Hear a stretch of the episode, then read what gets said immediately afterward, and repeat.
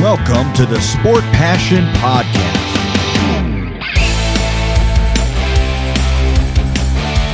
And here is your host, Lars Marendorf.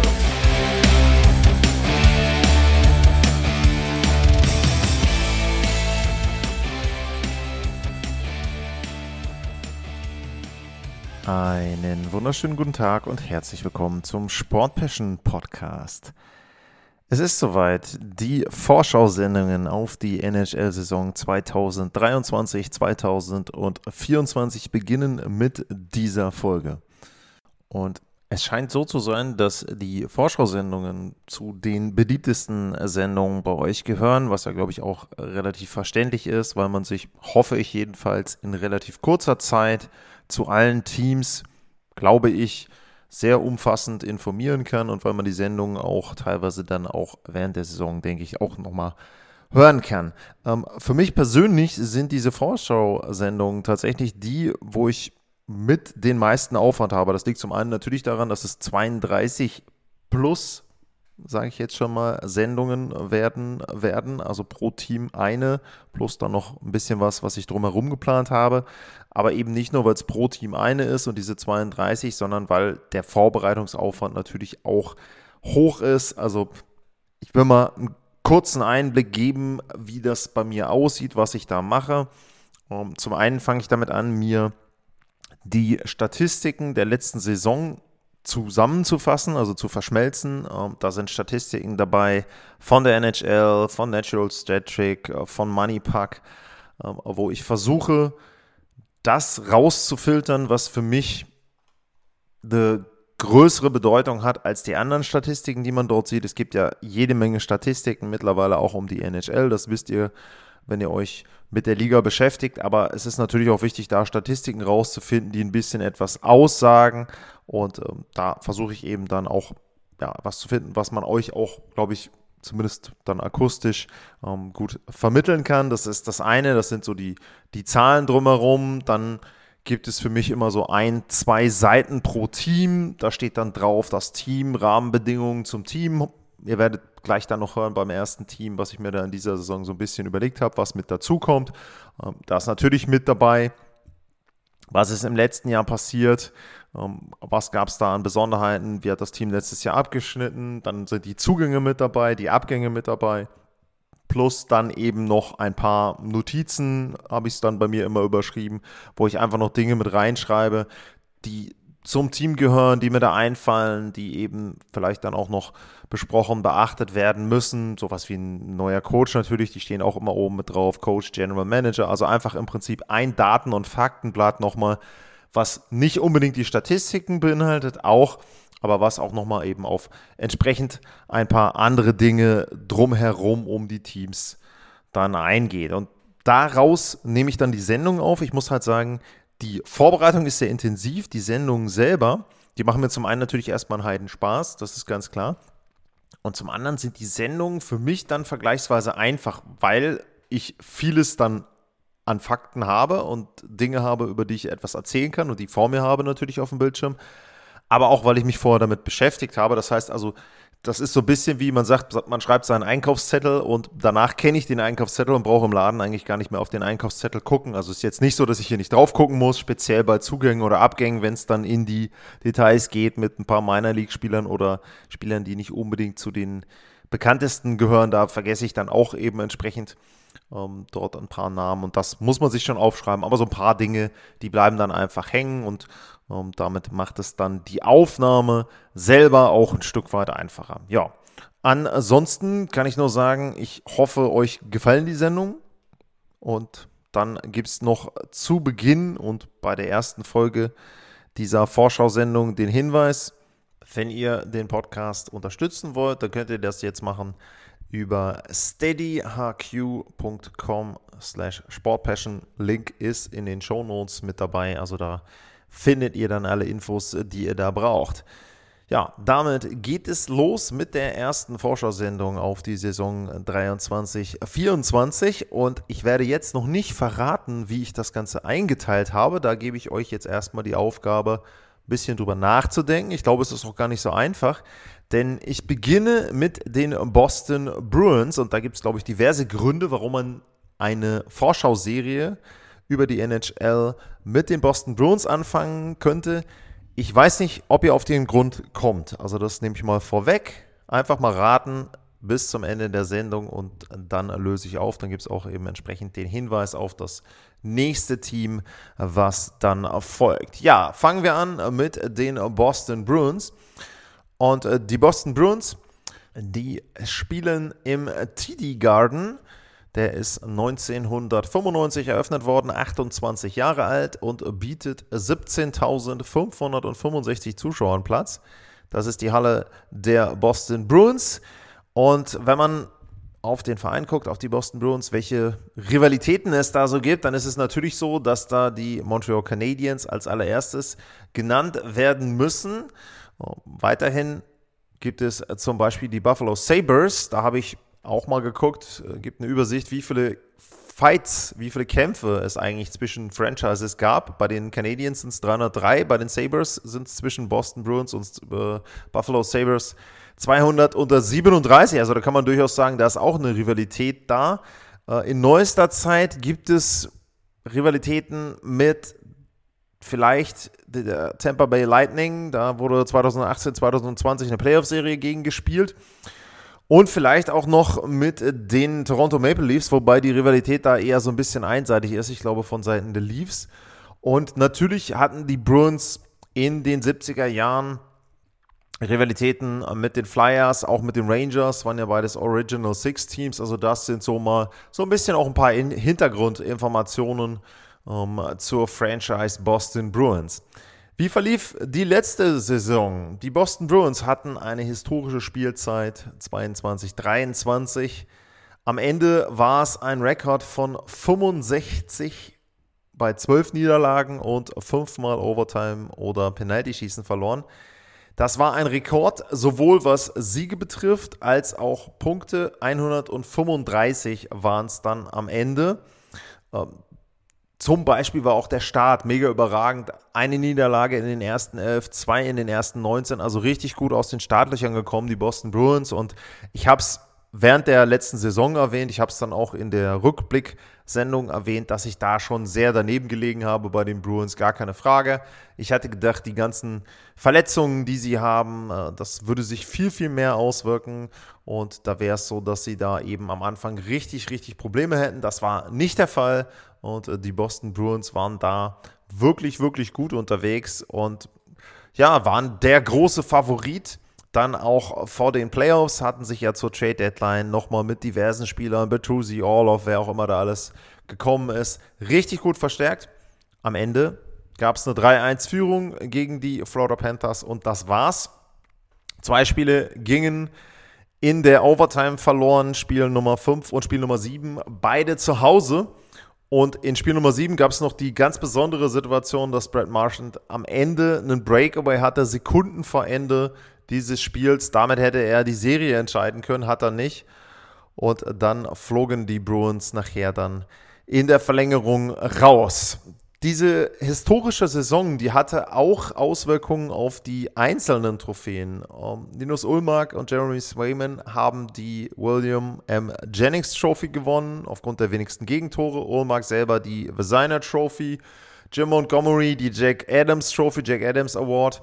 Und Patrice Bergeron hat die Sankey Trophy gewonnen. Also nicht nur der Teamerfolg in der regulären Saison, sondern auch nochmal die Auszeichnungen für die einzelnen Bruins. Tja, aber da konnten sie sich eben nichts von kaufen und so gab es dann im Sommer jetzt den großen Umbruch und ich fange bei den Bruins einfach mal mit den Abgängen an, weil das schon etwas ist, wo man sagen muss, also eine sehr lange Liste und die wird am Ende hin, ich habe das jetzt hier eben so eingeteilt, noch schlimmer für die Boston Bruins. Wir fangen mal an. Taylor Hall ist jetzt in Chicago, wurde getauscht. Nick Foligno ist auch in Chicago. Connor Clifton ist in Buffalo. Uh, Garnet Hathaway ist in Philadelphia. Dimitri Orlov ist in Carolina. Uh, Mike Riley ist bei den Florida Panthers. Tyler Bertuzzi ist in Toronto. Uh, Thomas Noschek ist in New Jersey. Und Patrice Bergeron und David Krejci sind beide zurückgetreten, zumindest bei Krejci von der NHL. Da weiß man nicht, ob er noch in Tschechien spielt. Das habe ich nicht gehört bisher, aber bei Bergeron ist es so, dass er seine Karriere beendet hat. Das heißt also ein ziemlicher Aderlass der Boston Bruins. Auch vorne in den Top 6, was die Flügelpositionen betrifft, aber vor allem auf der Center-Position mit äh, Krejci und mit Bergeron verlieren sie da ihre beiden Center aus den ersten beiden Reihen mit Bergeron auch den Fixpunkt der letzten 10, 15 Jahre, was eben die Center-Position betrifft. Wenn ich jetzt mal gucke, wenn ich jetzt ins Death Chart reingucke, dann ist da Charlie Cole, dann ist da Pavel Saka. Das sind die beiden, die hier bei den ersten Reihen als Center genannt werden. Also wirklich, wirklich dünn erstmal, was die Boston Bruins da auf der Center-Position haben. Deswegen muss man schauen, wie sich das ja überhaupt noch entwickelt. Und sie haben natürlich etwas gemacht in der Offseason. Sie haben natürlich versucht, dann auch entsprechend ein bisschen ein paar Spieler nachzubekommen, wobei man sagen muss, dass die Entscheidungen von Bergeron und Krejci zumindest offiziell sehr spät verkündet wurden und dementsprechend war dann der Handlungsspielraum der Boston Bruins schon sehr eingeschränkt. Also wenn die beiden irgendwie im Juni dann gesagt hätten oder nach dem Playoff aus direkt gesagt hätten, das war's, glaube ich, dass die Boston Bruins ein bisschen anders agiert hätten, auch mit den Trades vielleicht, ähm, die sie durchgeführt haben. Aber schauen wir uns mal an, wer jetzt nach Boston kommt. Da ist zu nennen Morgan Geeky. Äh, Milan Lucic kommt wieder zurück, war ja bei den Calgary Flames, dieser Riesenvertrag, den er erst in Edmonton unterschrieben hatte und der dann eben nach Calgary gewandert ist, jetzt wieder zurück.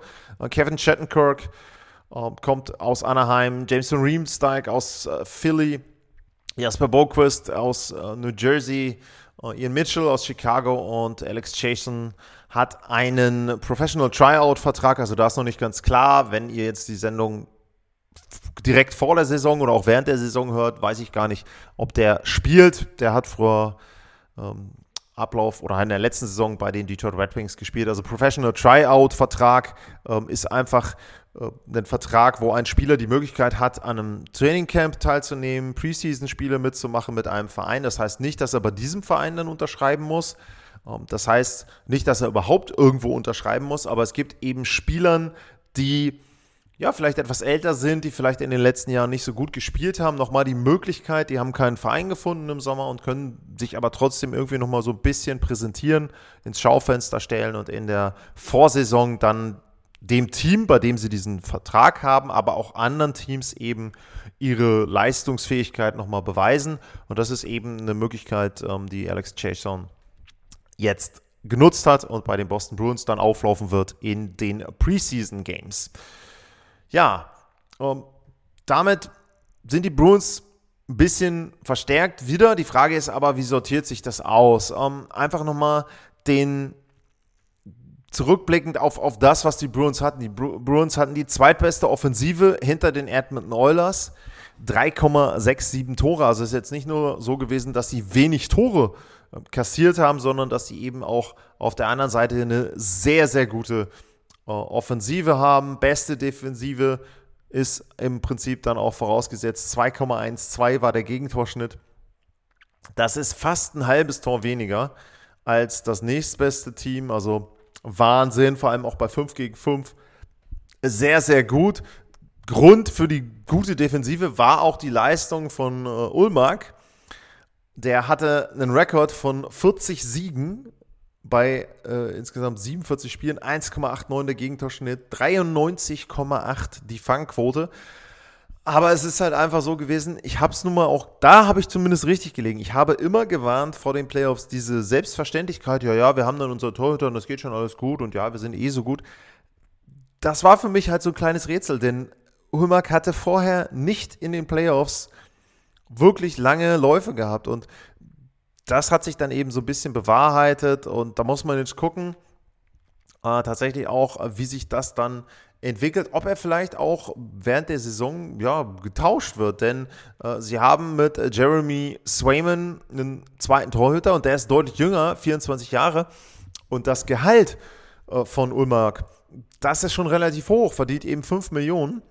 Swayman 3,475. Ähm, der hatte, glaube ich, den, ähm, Das war ein Arbitration-Contract oder direkt davor, meine ich. Ähm, also ähm, wurde dann eben ja die, die Summe quasi festgelegt, beziehungsweise man hatte sich direkt geeinigt. Das weiß ich jetzt gar nicht im Detail, ob äh, das wirklich von der Arbitration war. Ich meine schon. Ähm, aber Swayman hatte auch vergleichsweise gute Statistiken. Und wenn wir jetzt mal im Tor beginnen, dann ist für mich so ein Punkt, ähm, klar, du hast das Du, was in der regulären Saison sehr, sehr gut war. Da gehst du auch erstmal rein. Also da wird sich nichts dran ändern. Aber Frage ist eben für mich, ob man nicht an irgendeiner Stelle dann wirklich Ulmark vielleicht tauschen sollte, um zum einen Platz zu bekommen unterm Salary Cap und vielleicht dann auch ein Center zu bekommen und sich vielleicht, keine Ahnung, jemand aus Calgary, Mark Scheifele, irgendjemanden ähm, vielleicht holen kann, der dann da auf der Center-Position weiterhelfen kann und den Bruins dann eben in der ersten und zweiten Reihe wieder so ein bisschen mehr auch Qualität reinbringt auf die Center-Position. Ähm, auf viel mehr der Statistiken will ich bei den Bruins gar nicht eingehen, würde ich jetzt mal sagen, weil natürlich sind da beeindruckende Werte mit dabei gewesen. Auf der anderen Seite ist es aber auch so, das Team ist dadurch, dass Krejci und Bergeron weg sind, komplett verändert. Das heißt also, das, was man da jetzt ja positiv vermerken kann, ähm, das wird in der nächsten Saison eben so nicht passen. Also äh, das wird auch für mich eine, eine richtig, richtig große Herausforderung für den Coach also da muss äh, Jim Montgomery, glaube ich, ein bisschen zaubern, um da wirklich wieder eine richtige Chemie äh, reinzubekommen in das Team. Ähm, wenn ich mal schaue, wenn wir weitergehen auf die Verteidigerposition, ähm, Matt Grizzlick und äh, Charlie McAvoy sicherlich ein sehr, sehr gutes erstes Paar. McAvoy hat sich, glaube ich, richtig, richtig gut etabliert mittlerweile als ein Top-Verteidiger, also da haben sie schon einen sehr, sehr guten Verteidiger in der ersten, im ersten Paar drin. Ähm, Im zweiten Paar Hampus Lindholm hat sich nach seinem Tauschgeschäft, ist ja vor anderthalb Jahren quasi dann äh, nach Boston bekommen, glaube ich, auch sehr bewährt. Einen richtig guten Vertrag, finde ich, auch für die Bruins, 6,5 Millionen mittlerweile. Also der auch, wenn man sich auch die Statistiken anguckt, ähm, der hatte 53 Punkte, McAvoy hatte 52, hat aber ein paar Spiele weniger gemacht. Also auch offensiv beide mit dabei, haben richtig gut das Team da auch mit unterstützt, mit Brandon Carlo zusammen auch ein gutes zweites Verteidigerpaar. Ja, das dritte, Derek Forward, ähm, Kevin Shattenkirk, Shattenkirk sicherlich über seinem Zenit schon länger, aber trotzdem jemand, der dann auch noch mal ein paar Tore machen kann, der vielleicht auch ein paar Vorlagen noch liefern kann. Ähm, ja, drittes Verteidigerpaar, okay. Also das ist insgesamt gut. Ähm, sicherlich auch nicht Elite, glaube ich nicht. Ich glaube, sie haben da viel davon profitiert, dass vor allem auch die Verteidiger eben dann auch Bergeron sehr, sehr gut mit nach hinten arbeiten. Ich denke, das wird ein Punkt sein, der ihnen da in der Defensive dann auch ein bisschen fehlen wird, aber ja, trotzdem gehören die Bruins, glaube ich, insgesamt Paket Torhüter Verteidigung noch mit äh, zu den äh, besten Teams der Liga. Top 5 vielleicht, nur noch Top 10, okay, aber da ist auf jeden Fall ein Fundament da, mit dem man in die Saison gehen kann und da muss auch nicht großartig was verändert werden, glaube ich. Ähm, vorne, ja, haben sie mit äh, David Pasternak einen der besten Torjäger in der Liga überhaupt. Letzte Saison richtig gut Karrieresaison 61 Tore, 113 Punkte. Jetzt würde ich mal sagen, die Wahrscheinlichkeit, dass er da so ein bisschen wieder von den Zahlen runtergeht, ist schon vergleichsweise hoch, denke ich. 60 plus Tore, zwei Jahre hintereinander. Ich wüsste gar nicht, wer das zuletzt geschafft hat. Das hat ein Ovechkin nicht geschafft, das hat ein Stamkos nicht geschafft, meine ich keine Ahnung, ich sage jetzt mal ins Blaue, entweder war es vielleicht mal ein Jaromir Jager oder vielleicht Mario Lemieux, müsste ich eigentlich nochmal nachgucken. Äh, kann ich dann nachher im Verlauf der Sendung vielleicht auch nochmal kurz einbauen.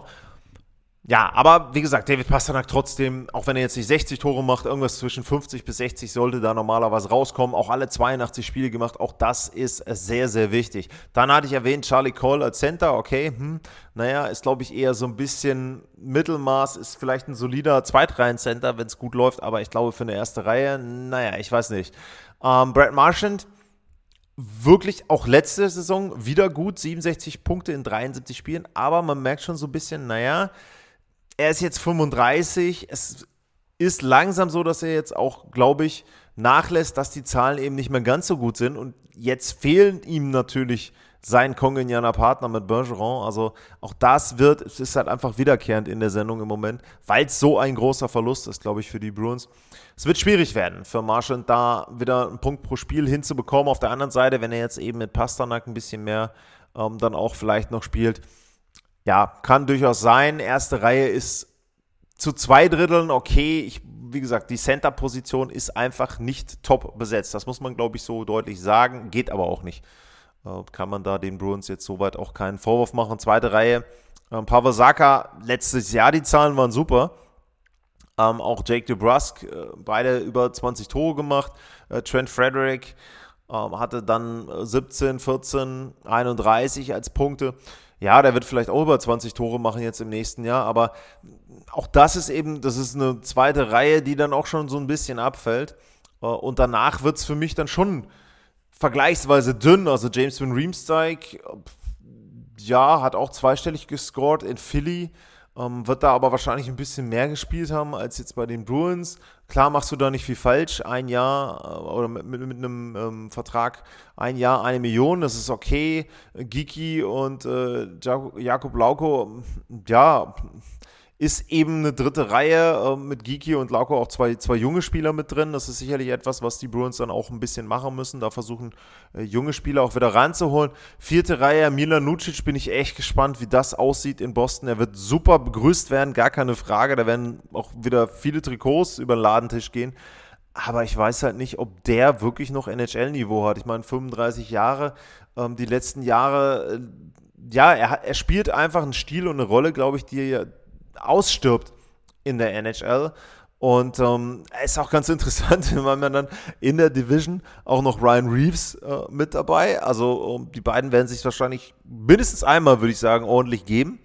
Und das wird sicherlich interessant, aber sportlich, also Eishockey-technisch, ich will es so rum ausdrücken, Boxen ist ja dann auch ein Sport, Eishockey-technisch, glaube ich, wird Milan Lucic da auch nicht so viel reisen.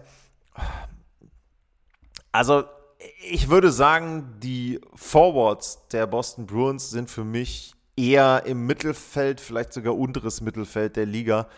Äh, bis auf Pasternak und Marchand mit Abstrichen ragt da eigentlich keiner so richtig raus. Und ja, jetzt muss man wirklich abwarten. Vielleicht kriegen sie auch noch irgendeinen Deal. Vielleicht können sie irgendwie noch einen, einen anderen Center sich holen. Ähm, ich schaue noch mal ein bisschen auf den äh, Salary Cap. Ähm, da ist aber im Moment projected 429.000. Also das ist nicht wirklich viel. Und eines der Probleme übrigens, was sie haben, ist, sie haben Bonuszahlungen, Carryover Bonus Overages, die an Bergeron und an Krejci gehen. Das heißt also, die beiden sind zurückgetreten, aber viereinhalb Millionen vom Salary Cap gehen trotzdem noch an die beiden. Also das ist eben etwas, ja, was diese Bonuszahlungen dann verursachen. Und das tut dann, glaube ich, doppelt weh, wenn du den Spieler nicht mehr hast und noch mehr dafür bezahlen musst. Haben wir ja bei anderen Teams auch gehabt. Ja, insgesamt sehr, sehr schwierig, auch für mich wieder in diesem Jahr die Boston Bruins zu tippen. Ähm, ich. Ja, ach, bevor wir anfangen, bevor ich mit dem Tipp anfange, kann ich ja noch mal kurz drüber nachdenken. Eine Sache noch, äh, bei den Rookies, äh, Jakob Lauko habe ich genannt, ähm, wäre jemand, ähm, der als, als Rookie da ähm, ja vielleicht so ein bisschen dann auch mit oder als junger Spieler eben entsprechend ähm, dort ein bisschen für, für Furore sorgen kann. Ähm, Fabian ähm, Leisel ähm, ist auch jemand, der ist äh, Pick Nummer 21 gewesen im 21er Draft, der vielleicht als, als Flügelstürmer eine Chance bekommt, weil sie einfach die Tiefe nicht mehr haben bei den Forwards. Ähm, Georgi Merkulov wäre jemand, der vielleicht auf der Center-Position ähm, eine Chance bekommt. Der ist 22. Und äh, dann haben sie noch äh, Matthew Poitras, hoffe ich, wird das ausgesprochen. Der ist aber auch erst 19 Pick aus der zweiten Runde letzte Saison. Also ich glaube, bei den Rookies muss man da nicht so viel äh, Hoffnung haben, dass bei den Boston Bruins da irgendwie jemand herausragt. Tja, dann versuche ich mich mal an einer Prognose. Ich habe mich wirklich auch da hingesetzt und mir Gedanken gemacht darüber, wie kann sich diese Division aufteilen, die Atlantic Division. Und ich sehe die Bruins mit viel Glück als Playoff-Team. Also äh, tatsächlich habe ich sie auf meiner finalen Tabelle auf sechs in der Division. Um, da sind nur die Senators und die Montreal Canadiens schlechter. Ich kann mir aber durchaus vorstellen, dass sie als Fünfter oder Vierter in der Division noch irgendwie in die Playoffs reinrutschen. Ansonsten muss ich ganz ehrlich sagen, fehlt mir irgendwie der Glaube, dass sie mit diesen Centern wirklich die Playoffs souverän erreichen können. Wie gesagt, ich habe mich letztes Jahr richtig, richtig getäuscht bei den Bruins. Gar keine Frage. Das mag auch in diesem Jahr so sein. Ich halte aber die Wahrscheinlichkeit, dass zwei Center, die nun wirklich nicht Erst- und Zweitreihen-Center waren in ihrer Karriere bisher, dass die plötzlich da richtig einschlagen für sehr gewagt. Äh, einer von beiden sicher, klar. Also der, allein durch die Spielzeiten, durch die erhöhte Spielzeit ähm, wird es sicherlich besser werden. Aber ich glaube eben nicht, dass sie mit diesen beiden Centern da wirklich lange äh, bestehen können, wenn man auch mal guckt in der Division. Ist ja jetzt auch nicht so, dass da nur Blinde rumlaufen auf der Center-Position und dementsprechend, wenn man da durchschaut, fast alle anderen Teams, ich meine, man kann sagen, vielleicht sogar alle anderen Teams, selbst die Canadiens, haben irgendwo auf der Center-Position einen besseren Spieler, teilweise sogar zwei, vielleicht sogar drei bei einigen Teams. Und dementsprechend glaube ich, das wird sehr, sehr schwer werden für die Bruins. Wie gesagt, defensiv die Grundlage ist da. Sie haben einen Coach, der letztes Jahr zumindest in der regulären Saison bewiesen hat, dass er sehr, sehr gut dort ähm, entsprechend Arbeit leisten kann. Aber ja, ich glaube, es wird sehr, sehr schwer. Wie gesagt, Platz 4 bis 5 wäre so das Maximum. Ich wäre auch nicht mega überrascht, wenn sie auf 7 landen in der Division, denn äh, wenn man mal schaut, dass ja Buffalo, Detroit und Ottawa auch immer so die letzten Jahre Teams sind, wo man sagt, die sind so an der Grenze. Und auch da, dass eines dieser drei Teams in der nächsten Spielzeit wirklich die Playoffs erreicht und eine richtig gute Saison spielt, die Wahrscheinlichkeit halte ich für wesentlich höher, als dass eben die Bruins mit ihrer Center-Position da dann souverän irgendwie auf drei oder so einlaufen in der Division. Aber wie gesagt, ich rechne fast damit, ähm, dass sie mich da auch wieder Lügen strafen und dass sie dann eben entsprechend doch in die Playoffs kommen. Halte ich aber für sehr, sehr schwer. Und ihr könnt natürlich gerne bei lars-mar oder info at sportpassion.de darauf reagieren, auf meine Prognose oder eure Prognose dann eben auch äh, zu den Boston Bruins abgeben. Dann schulde ich euch noch zwei Antworten. Fangen wir mal an mit den Toren. Und ich habe tatsächlich einmal nachgeschaut und da bin ich extrem überrascht. Der letzte Spieler, der zwei Jahre hintereinander 60 oder mehr Tore geschossen hat, war Pavel Burry. Und zwar in den Spielzeiten 92, 93 und 93, 94. Durfte beide Male für die Vancouver Canucks gewesen sein. Und da bin ich echt extrem überrascht. Ich hatte ja jetzt äh, Lemieux äh, in Verdacht.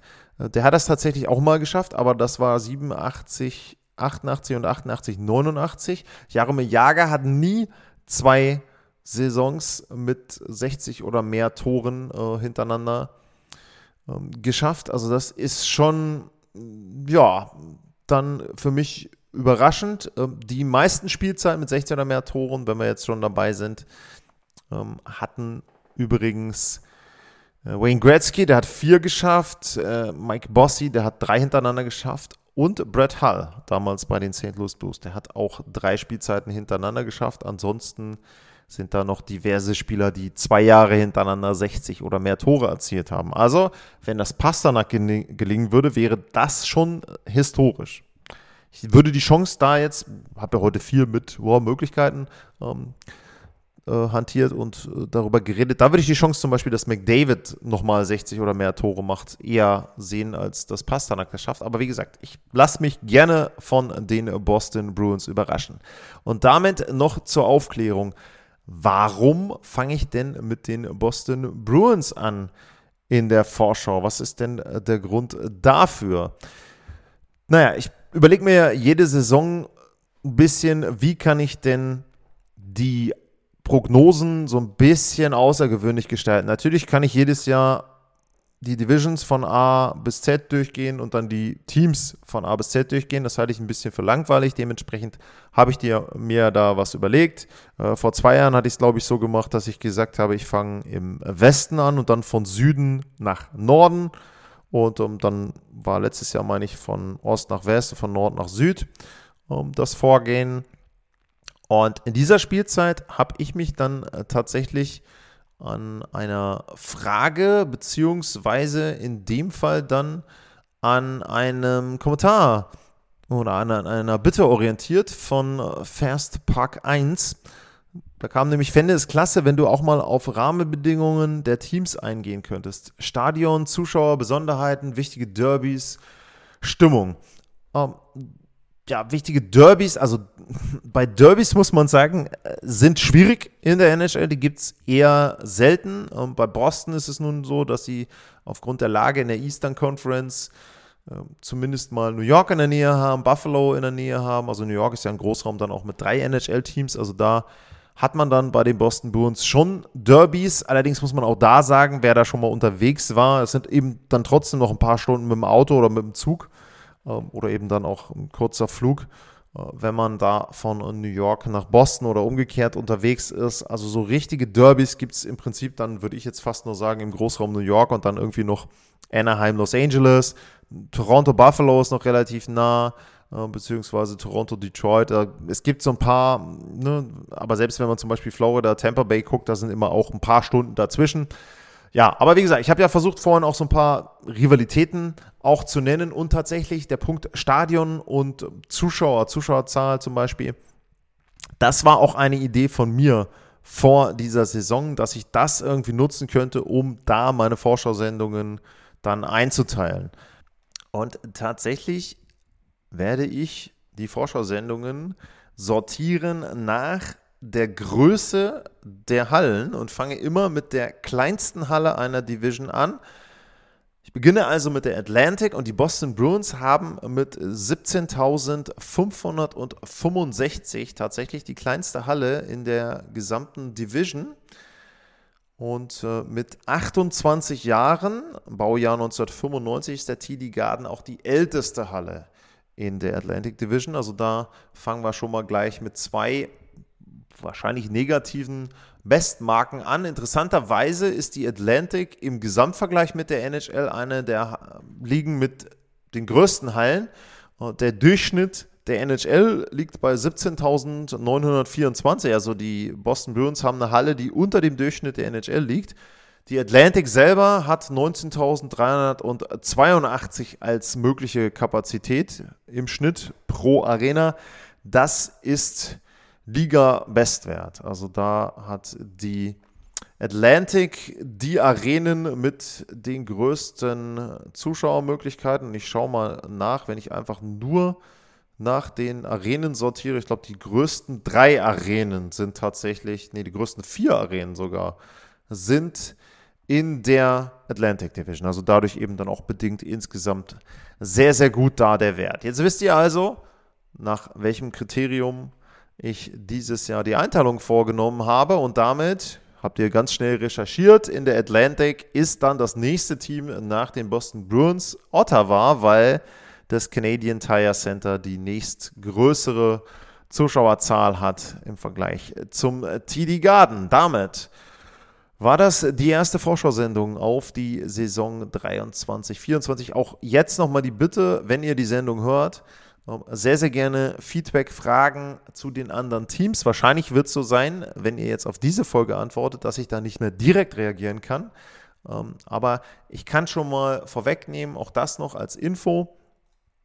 Nach der Atlantic kommt die Central, dann kommt die Metropolitan und dann kommt als letzte Division die Pacific. Das heißt also, wenn ihr jetzt Fragen habt, zum Beispiel zur Central, Metropolitan oder Pacific, sehr, sehr gerne at Lars-Mar info at sportpassion.de. Die kann ich dann höchstwahrscheinlich noch mit einbauen und wenn nicht, mache ich das dann zu Saisonbeginn.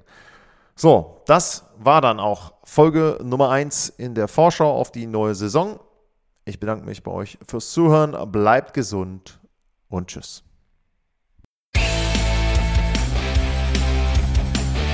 Sportliche Grüße. Das war's, euer Lars.